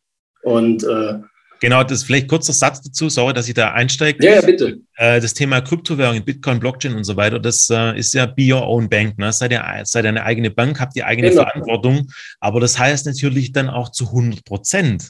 Das ja, müssen die Leute da draußen auch wissen. Wenn du deine Kryptowährung auf deinem, auf deiner Hardware-Wallet, auf deinem Paper-Wallet irgendwie gesaved hast, dann bist nur auch du dafür verantwortlich. Da kannst du dann nicht äh, deinen Fachangestellten in der Bank anrufen und sagen, hey, ich möchte mal meine Bitcoins wieder dran. Das geht nicht. Wenn's, ja. Wenn du es verloren hast, wenn es weg ist, wenn du es vergessen hast, dann ist es halt weg. Das muss man genau. einfach wissen. Also da einfach konsequent und ordentlich sein. Ich habe jeden Schnipsel Papier von damals aufgehoben. Weil man mhm. hörte die Geschichten von den Leuten, die eine Festplatte weggeschmissen haben, ja. die ihre Codes weggeschmissen haben. Also ich habe jeden Schnipsel Papier, wo ich jemals drauf rumgeschmiert habe, natürlich auch mal wieder ins Reine gemacht dann, ähm, den habe ich aufgehoben. Der ist in meiner Mappe. Falls du mal irgendwas suchst oder irgendein Passwort brauchst. Also das nur so am Rande. Mhm. Ähm, einfach ordentlich mittracken, dann, dann passiert nichts. Dann hast du das und kopiere es. Mach davon irgendwie drei. Ich habe vier USB-Sticks, bin ich ganz mhm. ehrlich, an ja. verschiedenen Stellen einfach. So, das machen die Leute schon immer mit ihrer Lebensversicherung, mit ihren sonst was, Bankschließfach. Das ist so ähnlich. Ja, das ist einfach so ähnlich und du musst aber aufpassen dann. Ja, ich, ich habe es jetzt tatsächlich auch so gemacht, weil ich ja auch, ich habe hier auch gerade eine Hardware-Wallet in der Hand, also ein Ledger-Stick kennt man vielleicht auch. Ähm, und der liegt normalerweise, wenn ich jetzt gerade nicht in der Hand habe, ist da in dem feuerfesten Safe drin. Und da sind auch Paper-Wallets drin und auch Reisepässe und viele andere Dinge einfach in so einem feuerfesten Safe, weil ich halt einfach gesagt habe, boah, das Zeug darf einfach nicht offen rumliegen, ne? die ganzen, die ganzen Werte. Das ist unsere Altersvorsorge, genau. Und äh, damit Ledger ist sowas, ne, haben wir dann auch geholt. Nach dem Paper Wallet kam dann halt auch ein Ledger, haben verstanden, das da drauf zu packen. Und ja, wir konnten irgendwie so den, den Wald vor lauter Bäumen nicht sehen. Es gab mhm. noch nicht so viele Communities. Das Thema war halt da. Und wie das ist, tummelte sich da auch viel Kram. Wir haben auch Lehrgeld bezahlt, ne, also in dieser Zeit, weil wir haben es zur Zeit gemacht und haben uns jetzt keine Profis geholt. Ich habe mir das zugetraut jetzt, weil ich Banker, Wertpapier, ich kenne kursnotierte Papiere, kann so Risiken einschätzen, aber do your own due diligence war so das Thema damals auch. Mhm. Einfach, du musst selber gucken und selber die Entscheidung treffen. Vielleicht haben wir auch hier und da auf ein paar falsche Leute gehört, das gab es immer mal wieder. Ja. Äh, auch im Bekanntenkreis oder sowas. Ähm, ein ganz wichtiges Thema. Wie haben die so reagiert, vielleicht, wenn wir da gerade schon da sind? Wie haben wir jetzt in deinem Umfeld auf Krypto reagiert? Oder wie reagieren Teufel, die heute drauf? Teufelszeug, nach wie vor. Also mein Freundeskreis ist stellvertretend für die Gesellschaft da draußen. Ich meine, wir haben mhm. eine ganz kleine Anzahl Menschen, die überhaupt im Kryptomarkt investiert sind mhm. und äh, noch weniger, die sich interessieren dafür, weil sie das, ich soll mal sagen, die letzten Jahre, die Schlagzeilen haben halt viel bewirkt, dass die Menschen geglaubt haben, Krypto ist nur was für Verbrecher, Krypto hat keinen Wert und, und, und. Ne? Ja. Und ich glaube, denen fehlt da auch dieses Verständnis für unser Fiat-Geldsystem. Ja, also, was heißt denn Fiat? Das ist, kommt von Fackere aus dem Lateinischen, ist der Imperativ. Was kommt das von? Von Fackere aus dem Lateinischen, machen. Okay. Und Fiat ist der Imperativ, der sagt, es geschehe, es werde. Ich nenne das immer liebevoll, das ist die Zauberformel, wusch, wusch, Fiat, es entstehe Geld aus dem Nichts. So. Okay. Ne, weil das ist ja letztendlich unsere Geldwertschöpfung. Und die Definition, könnt ihr einfach mal googeln, was heißt Fiat-Geld, Fiat-Money? Ähm, Fiat-Währungen sind ein anerkanntes Tauschmittel ohne inneren, intrinsisch steht da, ne, ohne inneren Wert. Also ich sage immer liebevoll, Geld hat nur noch den Brennwert, den es hat, wenn du damit deinen Kamin anzündest. da brauchst du aber viele Scheine, um dir da ums Haus dann mal. mal Richtig, aber diese vielen Scheine, da kommen wir auch so ein bisschen, glaube ich, auf die Themen, die kannst du mal ganz schnell haben. Ähm, Stichwort Inflation, kommen wir vielleicht später nochmal drauf. Dann brauchst ja. du auch ganz viele Scheine. Dann hast du Berge, Wäschekörbe, ja, also mit Papier, mit denen du dann ein Brot kaufst oder sowas. Hat, hatten wir alles schon mal, konnte man sich damals nicht vorstellen, ne, dass es mal passiert. Aber ich glaube, die letzten Jahre ist einfach auch so viel passiert, was man sich nie vorstellen konnte, oder? Es ist auch für viele zu weit weg. Und jetzt sage ich einfach, der Vorteil ist, wenn ich da drin aufgewachsen bin, habe ich mich mit der Finanzgeschichte die letzten 100, 120 Jahre und wie lange auch beschäftigt. Ne, es gab ja immer, wir kommen von den Muscheltauschen, Ware gegen Ware. Und dann hat man sich irgendwann geeinigt, so, damals hat man Gold, Dublonen oder sowas geprägt. Mhm. Und die hatten aber auch einen Wert. Das war Gold und Silber. Ne? Ja. Die waren deckelt gedeckte Währungen, wenn du so willst. Ja, ja gut, man, man musste natürlich auch Arbeit reinstecken, um Gold irgendwo rauszuschürfen. Mhm. Maschinen, Personal und so weiter. Und es ist begrenzt verfügbar. Das sind ja viele Dinge, die jetzt, sage ich mal, im Fiat Money nicht wirklich da sind, oder? Unbegrenzt, genau. Da gibt es keine Obergrenze. Die können einfach immer weitermachen, was sie auch tun. Ne, das sehen wir, mhm. wenn man sich damit beschäftigt. Ähm, Quantitative Easing nennen die das dann irgendwie ganz schön. Oh, das ist ja auch ein interessanter Fach, Fachausdruck. Da wird einfach nur gedruckt, was der Teufel kann. Und dann äh, die Fett, ja, die druckt halt immer mehr. Ne? Jetzt wollen sie langsam ein bisschen aufhören damit. Ja. Okay. Lass uns noch mal kurz äh, drauf zurückspringen auf das Thema Krypto. Ja. Äh, was würdest du heute anders machen? Was würde ich heute anders machen? Hm, 2011 den Rechner anwerfen, oder? Ja, also ich bin ja jetzt auch schon wieder am Überlegen.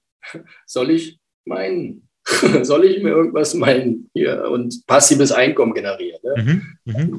Bin ich jetzt noch nicht ganz durch, weil ich ähm, die, das Harving, was jetzt all die Jahre immer wieder kommt, ähm, hat halt dazu geführt, dass es immer länger wird. Ähm, ja, da hake ich ganz kurz ein, sorry dafür. Ja, ja. Es gibt ja verschiedene Prinzipien, vom, vom, vom, um Kryptowährungen zu meinen. Und mhm. ein Thema kann, könnte auch Internet of Things sein. Da spricht man jetzt nicht von äh, Proof of Work oder Proof of Stake, sondern von Proof of Coverage. Das ist auch ein Teil unseres, unserer Company, da im IoT-Bereich Internet of Things äh, Mining auch nutzbar zu machen. Aber das ist jetzt nicht das Thema heute. Nee, so als finde ich hochinteressant. Das können wir vielleicht irgendein andermal machen. Ich habe mich da auch schon eingelesen. Also das ist total. Hat man schon mal drüber gesprochen, ne? Über das Thema. Ja, ja. ich finde da immer das Thema, willst du irgendwie mit Autos fahren, musst du Straßen bauen. Mhm. Und willst du Internet of Things haben, brauchst du ein Netzwerk. Ja. Und das ist das Persons-Netzwerk. Wir alle sind das Netz und können dann auch noch profitieren davon. Aber das so als ein Satz dazu. Cool, ähm, ja. Was würde ich anders machen? Ich würde, glaube ich, mehr gucken, dass ich ein paar Profis suche, die in der Materie drin sind, mhm. die mich an die Hand nehmen. Mir hat das also auch ganz klar gezeigt, als IT-Nerd, jetzt habe ich hingekriegt, die Technik zu wuppen. Und mein tiefes Vertrauen auf Algorithmen, das mhm. hat mich auch immer wieder gerettet, ne? weil in diesem Hype, den wir damals hatten, habe ich abends eine Transaktion losgeschickt, irgendwie um 10 Uhr abends, 10.000 Euro. Das war so mein alles und was ich so hatte. Mhm. Das Ding kam nicht an. ich meine, geschweige denn, dass du irgendwie in die Börsen reinkamst, das war total laggy, weil es ging hoch und dann fiel es ja. ja. Ähm, ich musste nachts um 12 Uhr ins Bett gehen und mein Geld war nicht angekommen.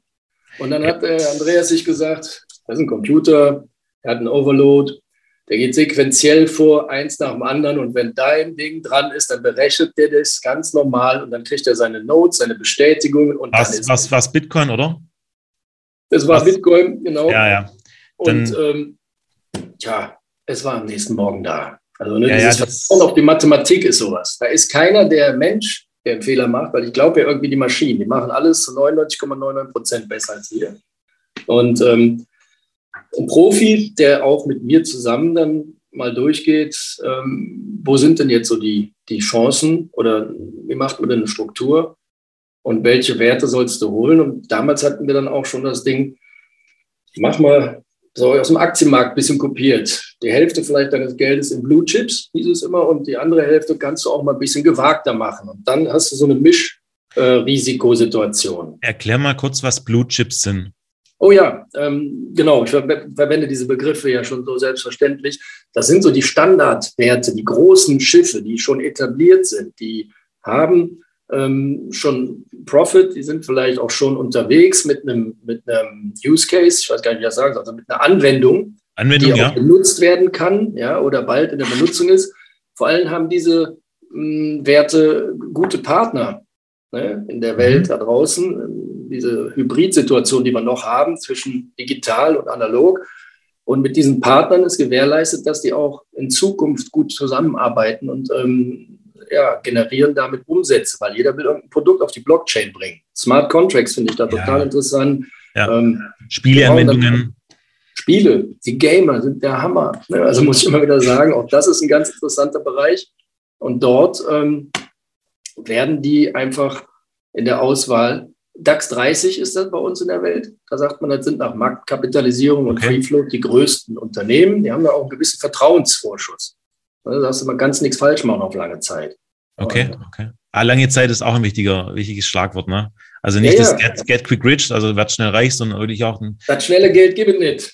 Das ist äh, einfach so, Leute. Das kann ja. ich einfach nur so sagen. Der Traum danach ist immer da, ja. Und äh, Get rich or die trying ist Kacke. ist so, ich will noch lange, lange leben und ein schönes Leben haben. Und ich sage euch, zehn Jahre und 20 Jahre gehen wie nichts rum. Ich kann es aus der eigenen Erfahrung sagen jetzt. Mhm. Und ich will noch 60 Jahre leben, dann bin ich 108. Da habe ich den Johannes Hesters geschlagen. Das finde ich okay. Der war auch ja, so okay, alt. Ja. Ne? Und da brauche ich auf dem Weg dahin halt einfach auch in irgendeiner Form Werte. Mhm. Werte, wie sie auch immer aussehen mögen. Das wissen wir alle heute noch nicht. Aber digital wird es sein. Ja. Wo stehen wir denn heute im Kryptomarkt? Zu deiner Einschätzung? Ich glaube auch sehr spannend, die Frage, so aus deiner Sicht raus, aus deiner Erfahrung. Ja, also ich persönlich ähm, möchte mich da jetzt nicht zu weit aus dem Fenster legen, ja, ähm, weil ähm, das ist für jeden auch, jeder steht woanders für sich. Das liegt nämlich immer daran, wo bin ich eingestiegen. Deswegen kann ich nicht immer sowas mit der Gießkanne machen, weil jeder braucht mhm. seinen eigenen Bezugspunkt. Und für den einen ist der Kurs jetzt gut, weil er ja.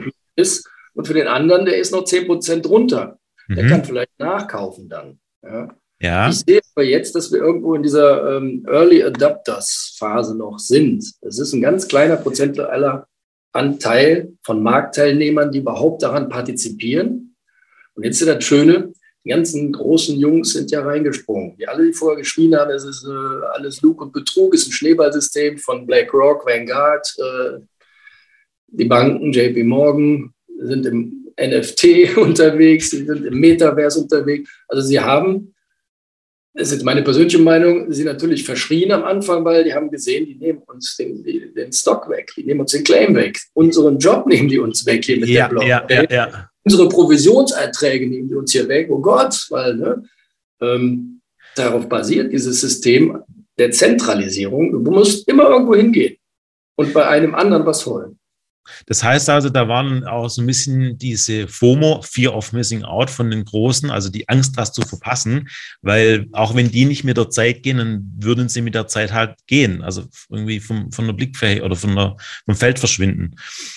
Okay, also das heißt, du sagst, wir stehen am Anfang, ist es noch eine gewisse Entwicklung da, da abzusehen? Und äh, das, das, deckt sich ja auch irgendwo mit unserer Ansicht. Ne? Nicht, nicht umsonst haben wir hier getan und gegründet, was wir hier gegründet haben und bauen auf, was wir gerade aufbauen. Richtig. Future Finance. Ich finde den Titel auch toll. Also das ist einfach so, der sagt es halt, ne? das ist jetzt, darum ja. geht es. Ne? Wir sind auf dem Weg, eine digitale Transformation unseres bestehenden Finanzsystems vorzunehmen. Ja. Mhm. Wie siehst du so die allgemeine Entwicklung am Finanzmarkt? Ne? Wie, wie ist denn da gerade so der Status quo? Weil ich, vielleicht kurz zur Einleitung, ähm, wir haben ja auch ein Einfamilienhaus, wo wir auch drin wohnen, so, und da haben wir jetzt eine Anschlussfinanzierung gemacht. Und äh, ich kann das gar nicht glauben, dass das funktioniert. Vielleicht bestätigst du mir das auch. Wir haben das jetzt anschlussfinanziert irgendwie mit 1,1 Prozent über die nächsten 30 Jahre, ne, weil ich halt wollte, dass wir Liquidität haben. Ähm, und ähm, irgendwie frage ich mich einfach, wie das gehen soll, weil ich weiß ja, was wir bezahlen über 30 Jahre und ich glaube, da kann niemand davon leben. Kann auch eine Bank nicht davon leben, von diesen ge ge geringen Zinserträgen irgendwo. Deswegen, ja. wo, was glaubst du, wo stehen wir da? Ist ein großes Thema. Und Zins ne, und Inflation muss man da in einem Atemzug nennen, weil der mhm. Zins ist ja nicht nur das, was ich hier augenscheinlich bekomme. In den 80er Jahren war das so schön, das haben die mir immer gesagt. Da habe ich 10 Prozent, 12 Prozent auf Sparbuch gekriegt. Ja, also ich kenne mhm. die Historie zum Glück durch meinen Job. Was die vergessen haben, ist aber zu der Zeit gab es auch 8, 9, 10 Prozent Inflation. Und jetzt kommt dieses Wort Realzins. Das ist ganz einfach erklärt. Denn unser Geld verliert an Kaufkraft. Ich kann also heute für mein Geld etwas kaufen. Das ist so schön, gibt es den Big Mac Index. Könnt ihr einfach mal schauen, wie in den verschiedenen Ländern dein Geld, was kostet ein Big Mac? Weil du hast ein Gut, das ist gleich, mhm. aber du kaufst es aus verschiedenen Währungen und deswegen haben wir auch unterschiedliche Preise. Von den billigsten irgendwo in den armen Ländern bis hin zu den teuersten in der Schweiz, würde ich jetzt mal fast tippen. Ich weiß nicht, wie es heute aussieht. Mhm. Und wenn ich das dann zusammennehme, Gib doch mal heute. Wir haben 0,1 Prozent Zins. Der ist schon hochgegriffen. Also wir sind eigentlich im Negativzinsniveau. By the way, in keinem BWL-Buch findest du das. Das ist eine Randnotiz eines Theorems, was gar nicht existieren dürfte in diesem Zins. Aber nehmen wir jetzt mal 0,1 Prozent Zins, hast du auf dein Geld. Und ich glaube, der letzte hat sich jetzt auch damit beschäftigt, dass wir 5 Prozent Inflation, 5,5, also nehmen wir mal 5 Prozent Inflation haben, 5,1 die musst du abziehen davon. Mhm. Dann bist du bei minus 5 Prozent. Mhm. Und das ist im Jahr richtig Geld. Das heißt, statt mehr zu werden, da steht zwar auf dem Sparbuch 1000, 10.000 Euro oder 100.000 Euro, nehmen wir ja. die 100.000 Euro und das sind 5.000 Euro weniger in der Kaufkraft. Mhm. Weil man muss sehen, es gibt immer zwei Seiten. Entweder sagt man, das Produkt wird teurer. Das reden wir immer alle von. Oh, das ist teuer geworden, das ist teuer geworden. Aber was ist das denn finanzmathematisch? Dein Geld ist weniger wert geworden. Dein Geld ist weniger wert geworden. Ja. Und deswegen muss der den Preis erhöhen, weil der, der selber das produziert, kann ja mit seinem Geld auch nicht mehr so einfach Energie, Arbeit und sonst was einkaufen. Dein Geld verliert an Wert. Um es plastisch zu machen, als Extremum zu führen, ähm, Venezuela ist ein ganz, ganz tolles Beispiel. Und das ist auch modern. Die haben irgendwie eine Hyperinflation gehabt. Das heißt, ein Leibbrot kostete sieben Millionen Bolivar. Einfach mal so. Ja? Und äh, die hatten eine Preissteigerung von 3000 Prozent, 3500 Prozent zuletzt und machen jetzt 2021, die streichen mal, ich weiß gar nicht, sechs Nullen von ihren Scheinen, um die wieder mhm. klein zu machen. Die machen sogar wieder ein Bolivar. Ich nenne das immer so ein bisschen optisch korrigieren. Und das ist ein Beispiel, wenn in die Währung und in die Volkswirtschaft kein Vertrauen mehr ist, denn wir sagen ja, denkt an Fiat-Geld, dieses Geld hat keinen inneren Wert. Nur das, was dahinter steht und das Vertrauen, was wir darin haben, macht es möglich, dass wir damit tauschen können. Solche Länder, die zeigen immer wieder, dass das Geld wertlos werden kann. Mhm. Das hört sich ja so wirklich äh, immens an. Ne? Also so ein massiver Wertverlust. Äh, wir sprechen ja offiziell zumindest hier von einstelligen Inflationsbeträgen in, in Deutschland. Innerhalb, ja. innerhalb so von unserem mitteleuropäischen Raum, da gibt es da durchaus auch schon hier und da so zweistellige Ansätze. Mhm. Und ähm, es hört sich dann so für mich immer ein bisschen äh, absurd schon an, aber es tendiert fast schon so ein bisschen auf einen Crashen, oder? Wie, wie, wie, wie siehst du das? Ist sowas mögliches ja, Szenario? Ich bin der Optimist vor dem Herrn. Ne? Das merkt man auch hm. immer so, wenn ich irgendwas angehe, sehe ich die guten Seiten darin und schaue, dass hm. das läuft, ja, und habe immer diese ganzen Crash-Rufer. Ach, hört doch auf damit. Ich will auch jetzt keine Angst machen, sondern aufklären. Das heißt, ja, auf jeden Fall. Genau. Betriffst, musst ja. du aber auch das hier kennen, weil das ist auch etwas und das wird von allen wieder oh, weggemacht. Ist ja kein Risiko, also mache ich nichts. Du machst zehn Jahre nichts, zehn Jahre fünf Prozent Inflation, dann weißt du, dass da 50 Prozent weg sind von deiner Kaufkraft. Mhm. Und wir hatten das auch in Deutschland. Also ich als Kind, eine schöne Sache. Meine Mutter packte dann in dem großen Album vom, vom Vater und von damals, hatte ich so einen großen Schein in der Hand. Da stand drauf 10 Milliarden Reichsmark. Und ich, klein Andreas, sind wir reich? 10 Milliarden. Also ich habe auch nur auf diese Zahl geguckt. Und das machen die ganzen Sparbuchmenschen auch. Die Zahl bleibt ja gleich. Ich habe 100.000 da. Alles mhm. gut. Scheinsicherheit. Meine Mutter hat mich dann auch korrigieren müssen und die Zahl alleine bringt es nicht, denn sie sagte, die sind wäschekörbeweise zum Bäcker gegangen, um Brot für ein paar Milliarden zu kaufen. Kann man sich Weil nicht vorstellen, oder? Das ist nee, unglaublich. Nee. Ähm, muss man sich wirklich viel mit äh, beschäftigen, um das Ganze zu verstehen. Ähm, aber ich habe damals eben schon gesehen, die Zahl alleine reicht nicht. Und jetzt mit dem Wissen, dem Mathematischen, ne, wenn man das einfach mal rechnet, nehmt die Inflationsrechner online, sonst was und guckt euch das an. Bei uns fängt das gerade an. 2020, 2021 wurde Holz teuer. Das habe ich auch nur am Rande mitbekommen, weil wir haben es international verkauft, hatten plötzlich selber keins mehr und wer dann bauen wollte, der musste richtig tief in die Tasche greifen, um ein paar Holzlatten zu kaufen. Ja. 2021, der Strom. Ich bin vom Glauben abgefallen, am eigenen Leibe. 26 Cent immer bezahlt. Und das war eine Sache von zwei Monaten. August oder September musste ich mich damit beschäftigen. Hat ein Angebot für 28 Cent, war alles gut. Dann habe ich dann vergessen, einen Monat später, ich habe jetzt 36 Cent. Ui. Bin ich glücklich mit. Mein Kumpel äh, woanders, der hat 50 Cent als Strompreis.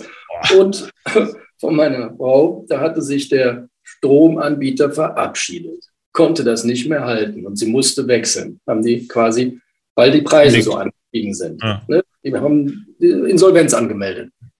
Und jetzt kommt Öl, Gas, Lebensmittel. Mhm. Also wir merken gerade, was es heißt, wenn die Preise steigen.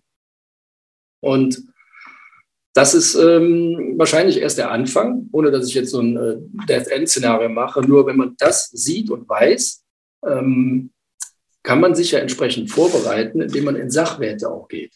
Genau, genau darum geht es jetzt nicht in der Schockstarre irgendwie zu hängen und zu sagen, oh ja. mein Gott, das ist alles schlecht, hier die, die Welt steht vor dem Kollaps, äh, sondern wirklich die, die äh, Information auch zu nutzen, um sie als Chance für sich dann auszuarbeiten. Ne? Also ja. im Tun liegt auch dann der Erfolg, ne? da die nächsten Schritte einfach auch zu gehen. Genau. Macht das wie die Großen, sage ich immer. Im Kleinen. Denkt an die 100 Prozent, die ihr verteilt. Also die großen Jungs, die haben schon gesagt, naja, wie war das? Wenn irgendwie die Kanonen donnern und das Blut durch die Gassen laufen, dann müsst ihr Aktien kaufen. Ne? Ein Großvater macht solche Sprüche. Ne? Das ist unmoralisch vielleicht, aber auf der anderen Seite ähm, muss man sich eben vorbereiten. Und wir haben die verschiedenen Anlageklassen, Assetklassen, sagt man immer so schön. Immobilien sind das auf der einen Seite, Gold, Aktien. Dann haben wir auch Cash natürlich, Kunst oder Antiquitäten oder was auch immer, ja, mhm. Schmuck. Ne? Autos. Rolex, Altersvorsorge, Autos, so wie du sagtest auch. Und mhm. Krypto gehört einfach mit in diese Reihe als weitere Assetklasse. Mhm. Das heißt, du, du sagst auch, man sollte sich da eher breit aufstellen und nicht jetzt äh, alles auf eine, eine Karte setzen, oder? Das macht schon Sinn. Für den, genau, also für den Anleger, der sich damit erst beschäftigt, macht Bestreuung immer Sinn. Weil mhm. dann streut er sein Risiko. Genauso wie damals mir, verzeih das, mir den Arsch gerettet hat, dass ich 50 Prozent in Bitcoin und Ethereum hatte mhm. und die anderen 50 Prozent in Rockets, sage ich immer, ne? in die äh, Zockerpapiere. Ja, ja, ja, ja. Ende des Tages haben mir die zwei das ganze Geld, was ich mit den anderen verloren habe, wieder reingeholt, denn ihr müsst das Investment als Summe betrachten. Ja. Und nicht, und das habe ich in der Bank so oft gehabt, da kommen die Kunden jahrelang zu dir, ein Riesenportfolio, zwei Aktien sind im Minus, du kannst stundenlang mit denen über diese zwei Aktien reden, die im Minus sind. Mhm. Und das gesamte Portfolio hat 30, 40 Prozent plus und die waren der Meinung, nee, das kann man ja nicht so sehen, die haben Minus. Also jetzt wieder zum Menschen. Wir sind defizitorientiert. Brecht euer Mindset. Denkt etwas größer und freier. Ihr seid mit eurem Investment im Plus, dann ist mir das doch egal, dass zwei kaputt sind, abgeschrieben, weg. Aber die anderen acht laufen doch. Mhm. Das ist so ein Rat, den ich auch immer mitgeben kann, ähm, da umzudenken. Ich habe es halt vielfältig in, meinem, in meiner Laufbahn äh, gemerkt. Die Profis, denen war das egal. Die haben nämlich mit, also die schon seit Generationen diese Portfolios weitergeben, wie du sagtest, vom Opa, von dahin. Ähm, ihr werdet alle irgendwann Kinder haben, habt es vielleicht auch schon. Also wenn ihr was anfangt, dann müsst ihr euch entweder irgendwann rechtfertigen, warum ihr keine Bitcoin gekauft habt. Kindern und Enkelkindern, oder ihr müsst ihnen erklären, was Bitcoin überhaupt ist. Aber letzteres glaube ich gar nicht. Also ich glaube eher, das Erste ist, dass die dann sagen werden, ey, Warum haben wir sowas nicht? ja. Wobei das Coole ist ja, die, die sich heute schon damit beschäftigen und da wirklich eingehend äh, da reinschauen und da einen langfristigeren Anlagehorizont haben, die werden dann, denke ich, auch deine Entscheidung in die Richtung treffen können oder auch wollen. Und äh, da wird sich ja. die, hoffentlich die Thematik gar nicht äh, stellen, dass die Urenkel mal sagen, Opa, wie blöd warst du denn, nicht Bitcoins kaufen oder so? Ja, das ist äh, rucki zucki, sind wir da. Mir kommt aber spontan noch eine, eine Frage, eine Eingebung. Ähm, die hast du jetzt nicht äh, von mir gekriegt oder die habe ich auch nicht auf der Liste stehen. Äh, und zwar das Einlagensicherungsgesetz. Das ist ganz toll, dass du das ansprichst. Dazu hatte ich mir Gedanken gemacht, als ich sagte, worüber sprechen wir denn? Ah, super. Mhm. Die Frage hatte ich im Kopf, also auch da wieder. das Connection, war, ja. Ich will das mal erklären, damit wir verstehen, wie unser Bankensystem läuft und warum das alles nur Luft ist. Ich habe mhm. 10.000 Euro als Sparer und bringe die zur Bank. Jetzt haben wir einen Einlagensicherungsfonds zum einen, der besagt 100.000 Euro je Sparer, das waren mal 50, ne, hat unsere Merkel erhöht, gilt als gesichert und vom Staat, der bezahlt das dann auch. Die Banken selber bezahlen auch einen Teil da rein, mhm. um im Falle, und jetzt kommt das Wichtige, im Falle, wenn eine Bank strauchelt, eine, dann kann das Ding hingehen und diese ganzen Forderungen begleichen.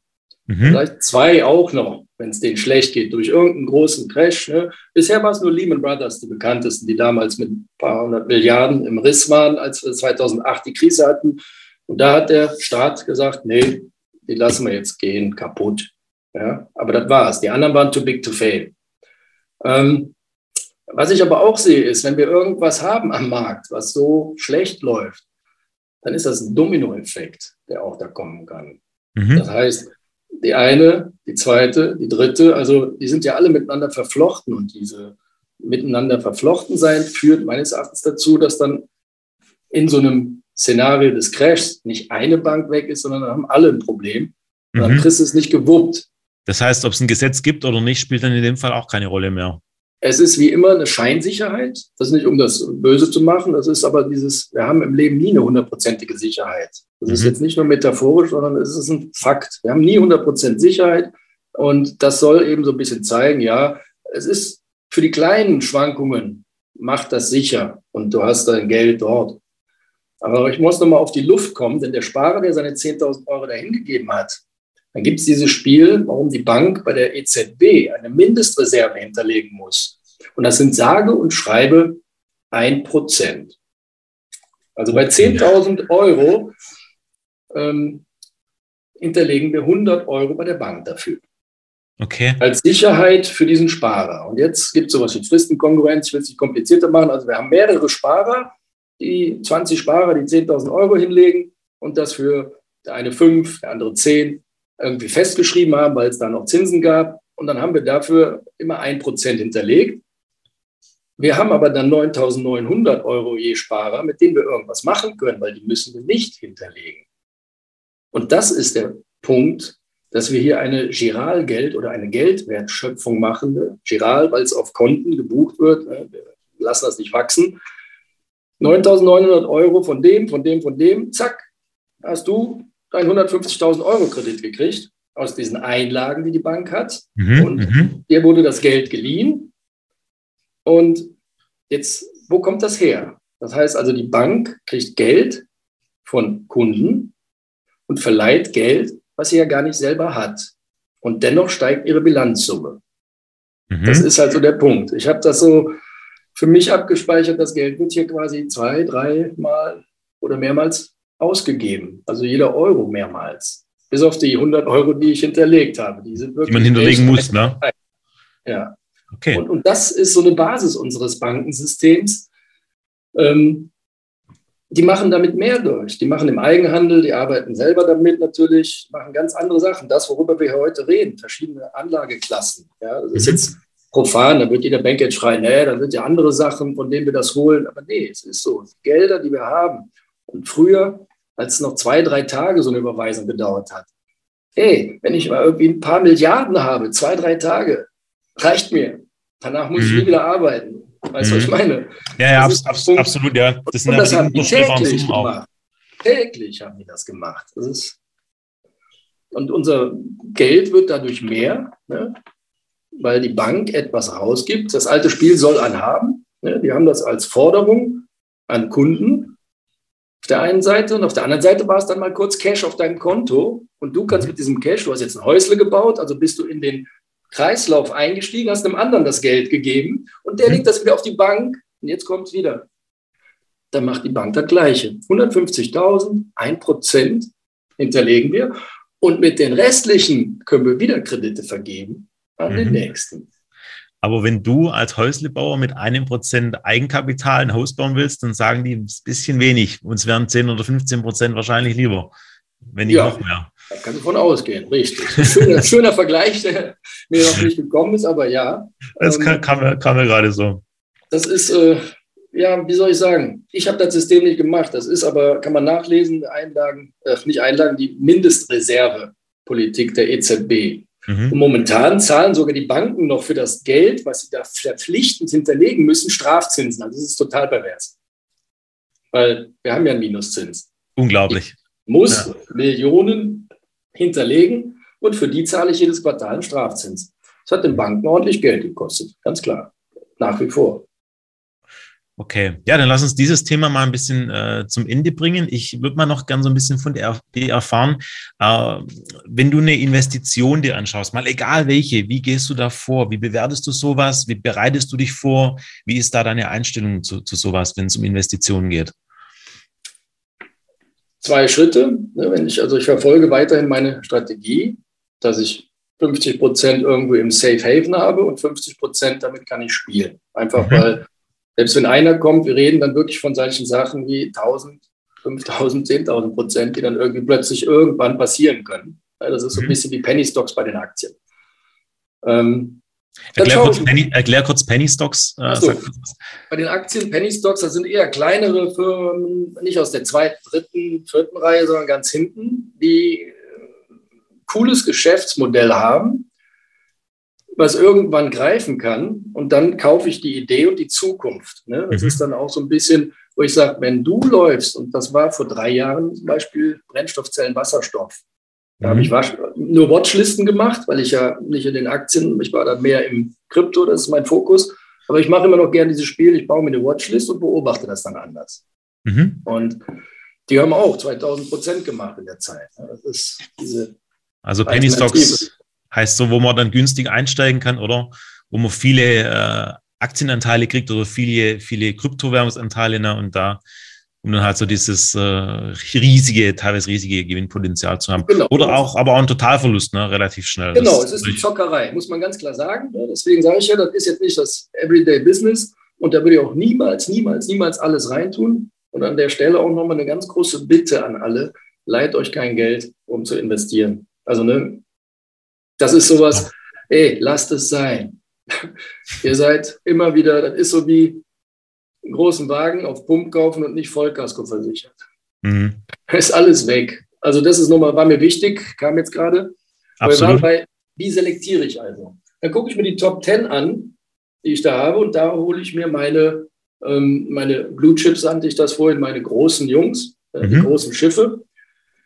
Und dann letztendlich schaue ich im, im Netz äh, immer mal wieder die News, die man so kriegt. Ich habe Newsletter abonniert. Das heißt also auch, dass ähm, analysieren, was ich gelernt habe, mich mit Zahlen und sonst was zu beschäftigen, Werte zu errechnen und Warren Buffett zu folgen beim Aktienmarkt, das hat sich meines Erachtens auch geändert. Da wird mich mhm. jeder Banker versteinigen, aber es ist eine Sentiment Analysis. Das heißt, wenn ich mir einen Bot baue, der in Google irgendwie rumläuft und schaut, wo sind die Buzzwords, wo sind die meisten Leute drauf, wo ist die Community groß, wo ist die Attention, wo gucken die Leute hin? Und dann schaue ich, ah, diese und diese und diese Kryptos dann gucke ich, was haben die denn für einen operativen Zweck? Und wenn dieser operative Zweck in irgendeiner Form auch in dieser Welt hier Verwendung finden kann, mhm, ja, mhm. Dann beschäftige ich mich ein bisschen detaillierter damit. Das heißt, du machst da viel Analyse, schaust dir Berichte an, schaust, du guckst dir die Community an, was steckt da dahinter, ist da Bewegung drin, hat, ist, es, ist es ein nutzbares Krypto-Projekt oder ist es überhaupt ein nutzbares Projekt? Das muss ja nicht immer Krypto sein. Jetzt sage ich ganz ehrlich, ich habe da ein paar reliable Source, also zuverlässige Quellen. Okay. Ich gebe das ein Stück weit ab, weil ich möchte für mich erleben ne, und möchte gar nicht so in diesem Klein-Klein noch sein. Das heißt, ich habe ein paar Partner an der Seite, auf deren Expertisen ich was gebe. Und die schaue ich mir an. Weil okay. ich brauche nicht bis zur letzten Bilanzsumme alles zu analysieren. Ich meine, ich habe geschlossene Fonds damals gemacht und diesen Prospekt kannst du dir dreimal angucken, bist du auch nicht viel schlauer davon. Und ähm, was machen die, was tun die und dann kommt auch irgendwas anderes. Also es ist so ein Stück weit auch, du hast dann jemanden, auf den du dich dort verlässt und dann musst mhm. du am Ende für dich einen Teil auch selber entscheiden, weil dir derjenige auch sagen kann, ist das jetzt spekulativ oder ist das eher konservativ, wenn man ja. davon reden kann und darauf dich auch dann verlassen. Also ist ganz wichtig, die Leute, mit denen du zusammenarbeitest. Mhm. Ich meine, da sind wir auch äh, sehr überzeugt davon, dass eigentlich so ein Investment vorgehen oder so eine, so eine Entwicklung zu einem Investor aus drei Schritten besteht. Der erste Schritt ist einfach zu sagen, okay, ich brauche Wissen, ich brauche die Basis, ich muss da wirklich selber reinkommen, mir ein Mindset aufbauen. Der zweite Schritt ist, ich brauche einen Partner, der mir da äh, zur Hand geht, der mich unterstützt, der, den, den ich fragen kann, wo wir auch gemeinsame Webinare machen, wo wir Future Talks machen, wo wir einfach hier eine Community aufbauen, die sich gegenseitig helfen kann.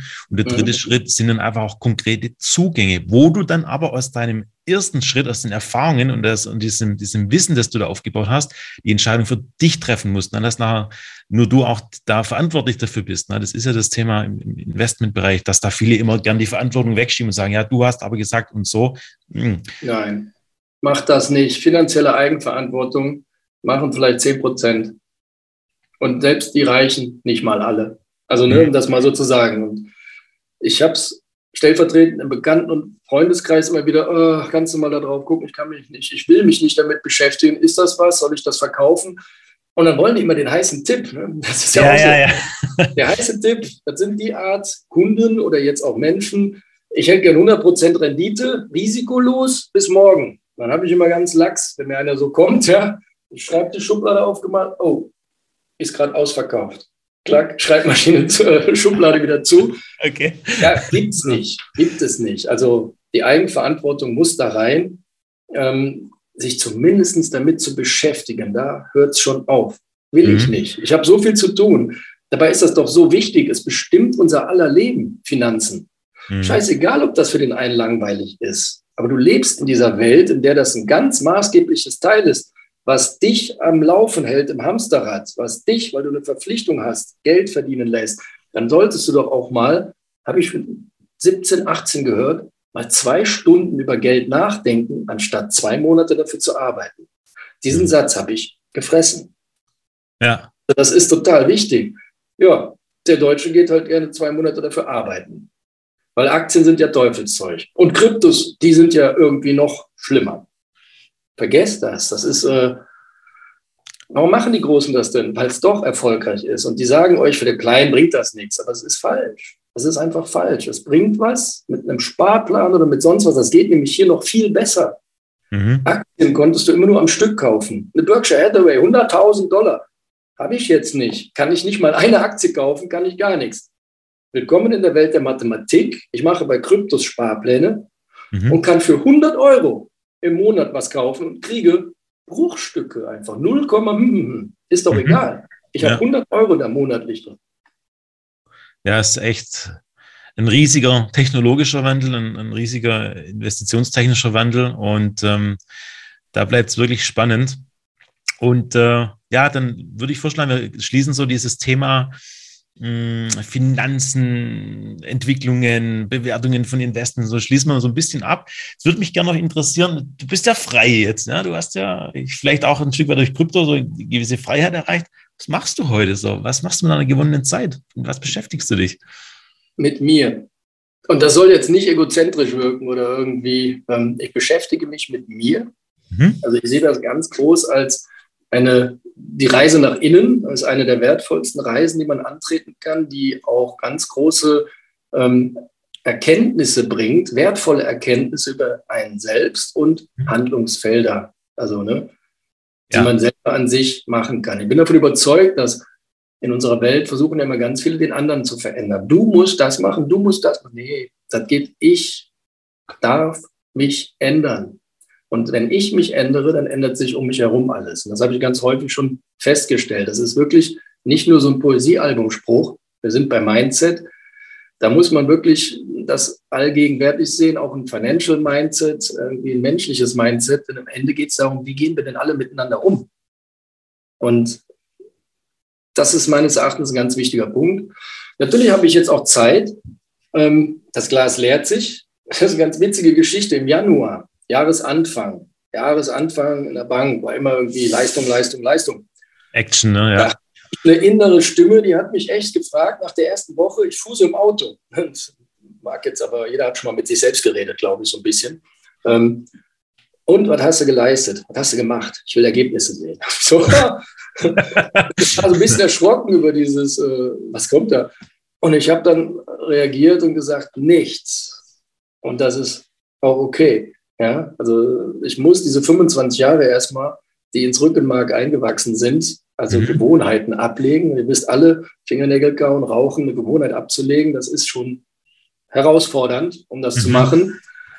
Also ich gestehe mir eben nichts zu tun, wobei man macht ja nie nichts, denn ich habe mich dann in die Computerwelt gestürzt, endlich wieder, und habe Dinge gesucht, die mir Spaß machen. Und das ist Beispiel der, der VR und AR, Virtual Reality, Augmented Reality Bereich. Mhm. Mal so eine Brille geholt, Fotografie, Fotogrammetrie, also 3D-Modeling. Bin ich total begeistert, denn mhm. ähm, äh, damals Commodore 64, da habe ich schon an das Holodeck geglaubt, also die Vision. Ich habe die Möglichkeit, sehr hohe Glaubenskraft zu haben, was so mhm. passieren kann. Mhm. Und da sind wir jetzt. Jeder könnte seine Matrix zu Hause rendern mit einer fetten Maschine, einem Computer und ähm, mit dem entsprechenden Equipment. Und die Software ist jetzt da per Knopfdruck, was man früher noch wirklich mit der Hand machen musste. Und wenn es sich vielleicht noch ein bisschen kryptisch anhört, ich greife da gerade mal kurz rein noch. Ja. Sorry, sorry dafür, dass ich da manchmal unterbreche. Das ist ähm, vollkommen okay. Kann man vielleicht mal so eine äh, Filmempfehlung geben, und zwar Ready Player One. Wer den noch nicht gesehen hat, oder? Der greift doch ja, da ganz gut ja, ins Thema ja. rein mich begeistert. Und das ist jetzt wieder ein bisschen dystopisch, aber so wird es sein. Das heißt also, Opium fürs Volk ist für mich immer die Überschrift. Dann sitzen alle in dieser Brille und da sind sie wer. Weil da ist man, kannst du alles sein. Ich glaube, dass uns VR zeigen wird, die Metapher zum Hier, die Unendlichkeit der Möglichkeiten. Mhm. Während wir hier rumlaufen, begrenzen wir uns doch selber. Wenn du ein Limit und eine Grenze festsetzt, dann hast du sie auch. Ja. Und du wirst keinen Schritt dahinter gehen. Ja? Und hat sich vielleicht jeder schon mal mit der Frage beschäftigt, das unendliche Universum. Also ich fand das als Kind schon. Und was ist dahinter? Ja, in unserer Denkweise unendlich und da haben wir ganz viele Möglichkeiten, die dann genutzt werden. Ich gehe aber auch in die Natur, habe mir jetzt letzte Woche ein gebrauchtes E-Bike gekauft, ne, also auch wieder so eine Sache. Es muss nicht immer neu sein, damit ja. schont man Reserven, Ressourcen, das Geld kann ich anders anlegen und es tut es auch, wenn ich mit meinem Hintern nämlich hier vom Berg runterfahre, ist das super, aber ich käme nie wieder hoch im Moment. Das lässt meine Fitness nicht zu. okay. Ich habe gedacht, ist für alte Leute, aber nee, ich wohne halt bergig. Damit kann ich dann auch so ein bisschen Körper, Geist und Seele, das ist nämlich so ein Stichwort bei mir, damit beschäftigen und meinen Energiehaushalt wieder aufbauen. Und ja. Jetzt also noch weiß, ich werde in diesem Jahr, ich lasse mir Zeit, mhm. ähm, mich aufbauen und genügend Dinge finden, wo ich dann klar weiß, irgendwann, wenn ich auf meine innere Stimme höre, das will ich. Und das will ich von ganzem Herzen. Mhm. Und ich lasse mich vom Leben dafür fürstlich entlohnen. Also da muss ich immer mal wieder den zitieren, den wir kennen. Ja. Und das ist ja genau der, das Ding. Wir sind hier, um zu leben und um Spaß zu haben auch. Ja. Das ist so Spannend. mein Tagesplan. Ja, Andreas, dann äh, würde ich doch sagen, mit diesen fantastischen letzten Worten von dir schließen wir dieses tolle Webinar, diesen tollen Future Talk. Ich kann mich nur mehrfach bei dir bedanken, äh, dass du dir wirklich die Zeit genommen hast. Wir haben so viel gelernt, wir haben so viel mitnehmen können. Glaube ich, das wird wirklich spannend, was alles kommt. Und ähm, ich freue mich schon auf den nächsten Future Talk. Ich freue mich, dich ja äh, hoffentlich auch mal persönlich dann irgendwann zu treffen. Ja, und. Äh, dann gehen beste Grüße, Andreas, an dich raus. Vielen Dank nochmal. Beste Grüße an unsere Community, an die ganzen Zuschauer. Äh, Wenn es Fragen gibt, meldet uns, äh, meldet euch ganz gerne bei uns. Und äh, Andreas, möchtest du noch was sagen? Möchtest du noch was mitgeben? Also ich würde jetzt auch noch mal kurz was sagen, und zwar, dass ich mich total freue, dass wir uns kennengelernt haben. Ja, mhm. das ist auch wieder so ein Ding ähm, in einem Netzwerk, ja, und da haben sich auch schon viele, viele angeschrieben und bei dir war das anders. Dann habe ich beim Schreiben gesehen, das war ja erstmal das und auch das Bauchgefühl. Also ich will alle dazu aufrufen, hört mehr auf eure innere Stimme und mein Bauchgefühl, meine Menschenkenntnis, die ich habe und meine Erfahrung, die haben mir gesagt, der Janne tickt wie ich. Also irgendwie dieses, ihr habt das schon gemacht, wo ich immer mal wieder gedacht habe drüber. Also fünf, sechs Jahre beschäftige ich mich damit mal der Menschheit irgendwie ein paar Dinge zu sagen. Hiermit spreche ich mein Schweigen quasi und erfülle mir eine meiner Top Five, dass ich auch offen darüber rede, was ich sonst im Kleinen mache und meinen Freunden erzähle und kann jeden nur dazu ermutigen, mal ein Blatt Papier zu nehmen, seinen Namen da drauf zu schreiben und dann mal die fünf Dinge, die er im Leben einfach mal erlebt, gefühlt, geschmeckt, erfahren haben will, drauf zu formulieren. wenn du sie formulierst, dann musst du dich damit auseinandersetzen und das nicht in einem ellenlangen Aufsatz, in einem Satz zu schreiben, damit du weißt, was du willst und dein Leben wird dich dahin führen. Und ihr macht von den Sachen, also hochkreativer Haufen, sage ich jetzt mal so wertschätzend, ja, mhm. ähm, innovativ, offen und eben auch diese, dieser Ansatz, die Menschen an die Hand zu nehmen und aufzuklären, weil das ist total wichtig. Auf eine Art und Weise, auch im Business ist das wichtig. Ne? Also es ist jetzt kein Hehl, wir machen eine Art von Business, aber das eben auf eine sehr schöne Art und Weise, wo ich dann auch gesagt habe, da bin ich bereit, irgendwie mitzumachen oder Teil zu sein. Ähm, immer wieder gerne. Ähm, ich finde das toll, was ihr da macht und äh, kann nur ermutigen, da mit weiterzumachen. Und ich wäre gerne auch immer mal wieder ein Teil davon, mit was für welchen Themen auch immer. Ja. Und mit euch zusammen, ja, das Leben zu gestalten, so würde ich das sagen. Ich nenne das nicht mehr arbeiten. Das ist was anderes. Ja, danke. Das ist schon sehr gerne, ist schon ein guter Ansatz, da äh, nicht mehr arbeiten zu müssen, sondern arbeiten zu wollen oder es auch vielleicht ganz anders nennen zu können irgendwann mal.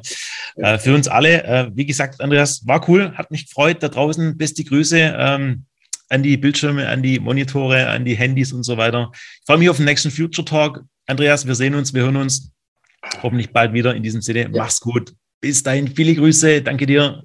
Bye, bye. Ciao, ciao.